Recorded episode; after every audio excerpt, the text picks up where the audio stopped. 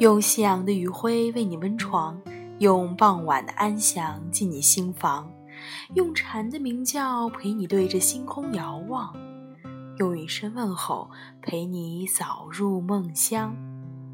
Hello，大家晚上好，欢迎收听《心灵与阳光同行》，我是主播楚楚。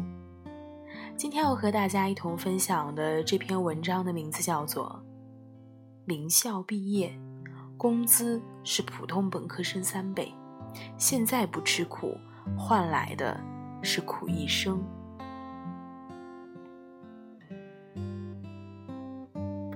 这两天刚刚看到一份数据。二零一八年中国大学生薪酬榜通过对二百八十多万以及多届毕业生调研后，计算出了各高校毕业生的薪酬状况。虽然我们都知道名校毕业生的收入会普遍比较高，但这位榜单告诉我们，清华、北大毕业生的月薪平均逼近万元，而普通院校的只有三四千左右。也就是说，从平均值看。名校毕业生的收入就已经遥遥领先好几倍了，更不用说那些高薪行业的实际收入差距。而好的大学不一定保证每一个人都会有高收入，但它的确能够为你提供通向高收入的第一块敲门砖。开学季前两天，老家的一个远方表兄传来消息，刚满十七岁的表侄小丽不愿意再继续读读高三。准备辍学去打工，表兄很是着急，把家族里学历最高的我也搬了出来，希望我能劝劝小丽。我虽然这些年到处打工也挣了一些钱，但这样挣钱太辛苦了，我不希望他重走我的老路。表兄苦口婆心一再强调，你一定要好好劝劝他，不上学以后是没有出路的。刚开始。我和这位零零后表侄在微信上聊的时候，非常话不投机。我问他，不想读书是不是觉得功课太难了？他说，也没有多难，就是不想太累了。高考复习很无聊的。我劝他说，你再坚持几个月，苦一阵子，熬一熬就过去了。他回答的很干脆，太没劲了，考上了又能怎样？现在我家邻居某某大学毕业上班了。挣的还没有我爸高呢。我再问他：“你爸爸现在一生吃病常年要吃药，你不是不知道吧？还有，你爸爸为了多挣点钱，一年到头在外面跑，只有过年才能回家一趟，这些你也很清楚吧？”他无话可说了。最后，我实在忍不住，不得不扎他一句：“如果你现在连高考都比不过别人，凭什么以后你能比别人成功呢？”而微信的那一头一阵静默。后来，小丽打消了退学的念头，告诉家人她会继续读书备战高考。从十八线小城出身，依靠读书这条独木桥，到如今过上在旁人眼里还不错生活的我，只想用自己的亲身经历，告诉小丽这样的年轻人，在本该吃苦的年纪，千万不要选择安逸，否则。只会错过最好的改变命运的机会，而现在不读书、不吃苦，换来的是一生辛苦。这个世界有许多你不得不承认，也必须要遵循的铁律，其中一条就是你现在不勉强自己，以后生活会勉强你。名嘴窦文涛说过他自己的经历。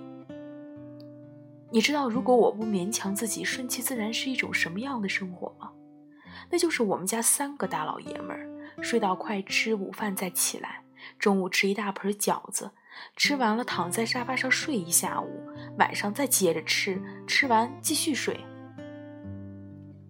三十多年前的一九八五年，不甘心得过且过的窦文涛，放弃了接班父亲在工厂里当工人的机会，勉强了自己一把。他苦读了三年，从河北考入武汉大学新闻系。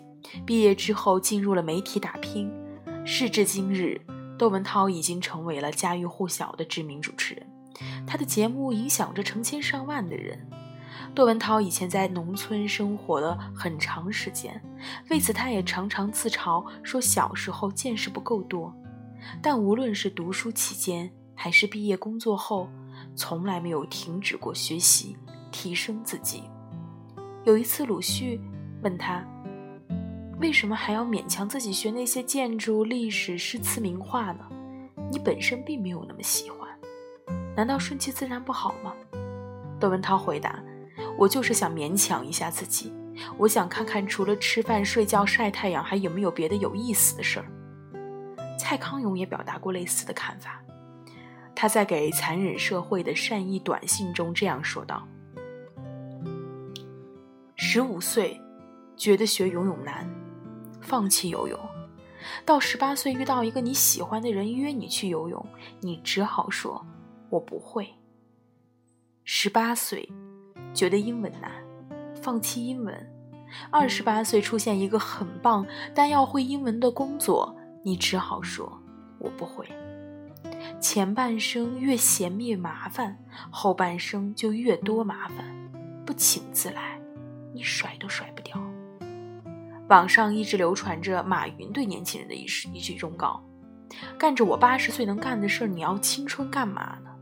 当你不去旅行，不去冒险。”不去拼一份奖学金，不去没试过的生活，整天挂着 QQ，刷着淘宝，玩着网游，干着我八十岁都能干的事儿，那你要青春干嘛呀？而这段话的出处到底是不是马云已经不重要了，重要的是它说明了一个道理：现在不读书不吃苦，让你轻松一阵子，但等以后坠入了底层，再无翻身机会之时，你所面对的问题和麻烦。却是一辈子的。不读书，在现在日新月异的高速发展的时代，失去的是尝试改变的机会。我的那位表兄，他和我哥哥是初中同学，曾经信奉读书无用论，高中没读完就去上海打工了。最初的那几年，他做学徒工，挣的钱都比我们家族任何一个上班族都要高，也很是让他和他的家人以他为傲了一阵子。但几年后，他就在一次意外事故中摔伤了腰，从此再也不能干重活，工作也不稳定，全国好多个地方跑来跑去，做各种小生意养家糊口。现在年龄大了，日子却越来越辛苦了。而我哥哥和他们班大多同学则按部就班完成了学业，毕业后有的去了大城市，有的继续深造当了大学老师，还有的成为了公务员。虽然收入也不一定很高兴，但至少能保证自己和家人衣食无忧。没有学历背景，没有抓住改变自己命运的机会，一直是堂兄的心病。所以这些年，他一直不遗余力地督促自己的儿子好好读书，通过教育改变自己乃至整个家族的命运。尝尽人生冷暖的表兄。在吃过生活的各种苦头后，才发现，人活在什么样的圈子里，就会有什么样的人生格局。一个十几岁的年轻人，先不说能不能上名校，一旦他脱离了学校，没有机会提升学历、掌握技能，一辈子也很难机会进入更高的圈子。考上大学、进入名校，就是融入圈子、提升层次的最好的途径。名校。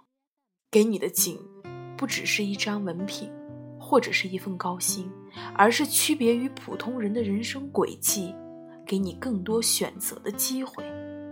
这个世界上没有哪条路是所谓的人生捷径，而读书才是真正相对轻松的那条路。